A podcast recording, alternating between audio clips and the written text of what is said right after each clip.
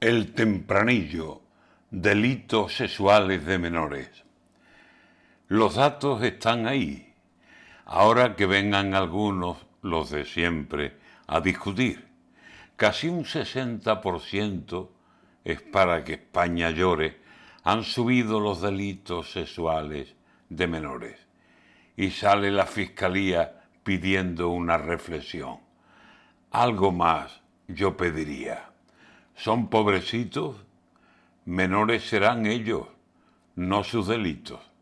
Pero ellos saben que su castigo es mano muy, muy suave. Agresiones 700, 2.000 abusos.